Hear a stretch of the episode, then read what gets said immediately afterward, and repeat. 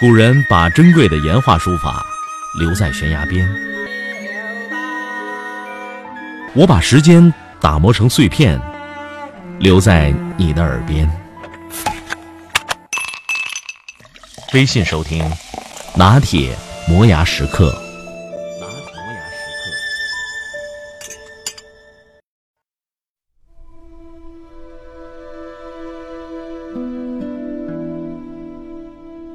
我十六岁离家之前，我们家一家七口全睡在同一张床上，那种把木板架高、铺着草席，冬天加上一层垫被的通铺。这样的一家人应该是很亲近吧？没错。不过，不包括父亲在内。父亲可能一直在摸索、尝试和孩子们亲近的方式，但是老是不得其法。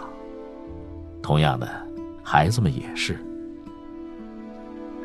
小时候特别喜欢父亲上小夜班的那几天，因为下课回来的时候他不在家，因为他不在，所以整个家就少了莫名的肃杀和压力。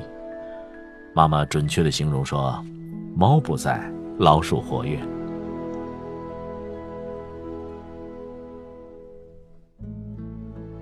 午夜，父亲回来，他必须把睡得横七竖八的孩子一个个搬动摆正之后，才有自己可以躺下来的空间。那时候我通常是醒的，早就被他开门插门的声音吵醒了。我通常装着睡，等着洗完澡的父亲上床。他会稍微的站定观察一会儿。有时甚至会喃喃自语的说：“哎，瞧瞧，怎么睡成这样？”然后床板会轻轻抖动，接着闻到他身上柠檬香皂的气味慢慢靠近，感觉他的大手穿过我的肩胛和大腿，整个人被他抱起来放到应有的位子上，然后拉过被子帮我盖好。喜欢父亲上小夜班。其实喜欢的仿佛是这个特别的时刻，半分钟不到，却是完全满足的亲近。长大后的某一天，我和弟弟妹妹坦诚这种装睡的经历，没想到他们都说：“哎，对，我们也是。”或许亲近的机会不多，所以某些记忆特别深刻。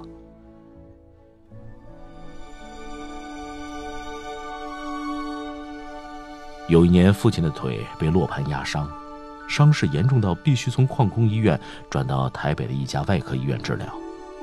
由于住院的时间很长，妈妈得打工养家，所以爸爸在医院的情形几乎没有人知道。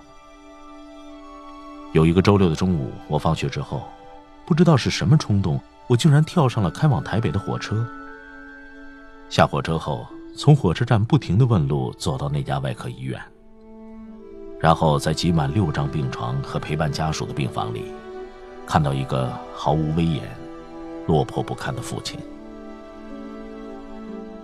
他是睡着的，四点多的阳光斜斜的落在他消瘦的脸上。他的头发没有梳理，长而且乱，胡子也好像几天没刮的样子，打着石膏的右腿露在棉被外，脚指甲又长又脏。不知道为什么，我想到的第一件事儿，竟然就是帮他剪指甲。护士说没有指甲刀，不过可以借我一把小剪刀。然后我就在众人的注视下，低着头，忍住一直冒出来的眼泪，小心的帮父亲剪指甲。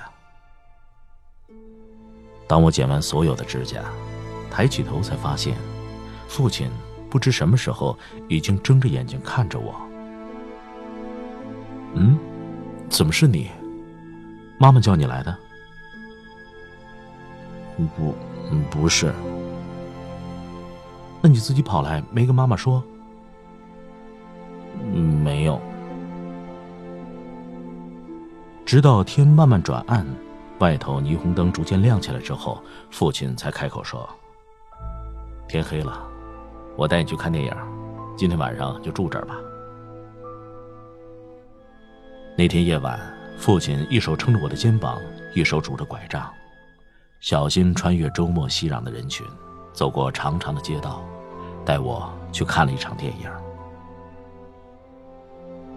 一路上，当我不禁想起小时候和父亲以及一群叔叔伯伯踏着月色去九份看电影的情形时，父亲正好问我：“还记不记得小时候我带你去九份看电影？”“嗯，记得。”那是我人生第一次一个人到台北，第一次帮父亲剪指甲。也是最后一次和父亲一起看电影。那是一家比九份升平戏院大很多的电影院，叫远东戏院。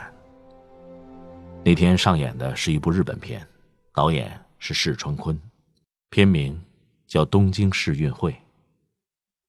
这部电影片子很长，长到父亲过世二十年后的现在。他还不时的在我脑海里上演着。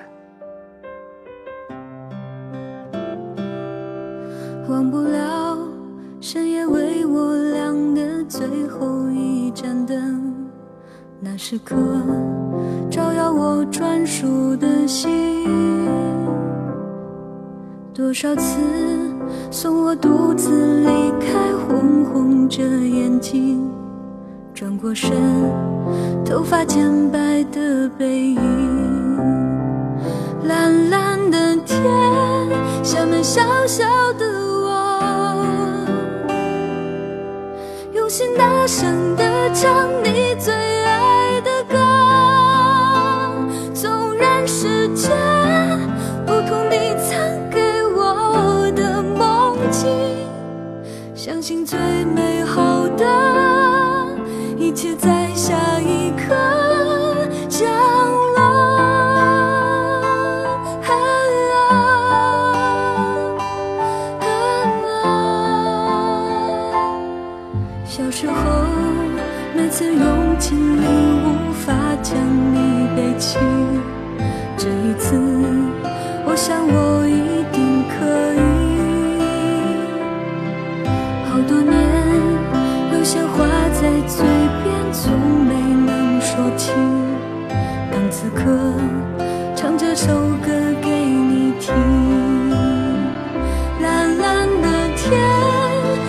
小小的我。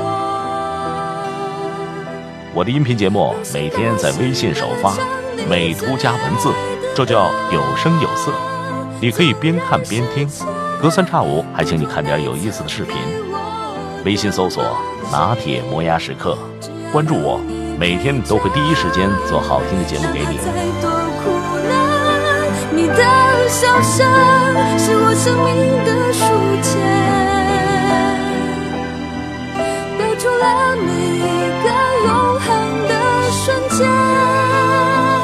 可是我怕看着你悄悄改变的脸，被无声的时间。深深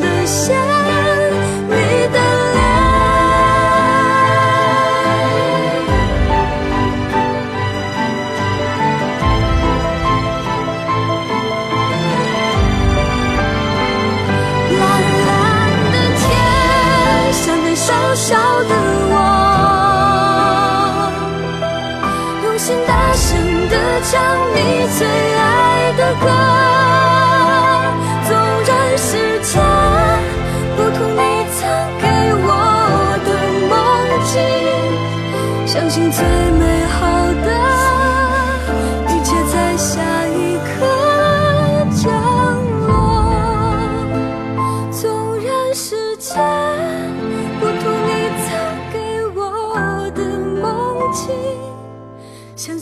美好的一切在下一刻。